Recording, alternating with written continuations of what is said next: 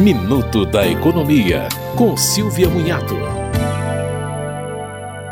O Conselho Nacional de Previdência Social aprovou nova queda nas taxas de juros do empréstimo consignado. O limite de cobrança caiu de 1,84% ao mês para 1,8%. O teto dos juros para o cartão de crédito consignado caiu de 2,73% para 2,67% ao mês. A justificativa para a redução foi o corte de meio ponto percentual da taxa de juros básica da economia definida pelo Copom do Banco Central. No fim de setembro, o Copom reduziu os juros de 12,75% ao ano para 12,25% ao ano. O governo diz que pretende propor novos cortes caso a taxa básica caia mais. A proposta inicial era já reduzir o teto agora para 1,77% ao mês, mas os representantes dos bancos se opuseram.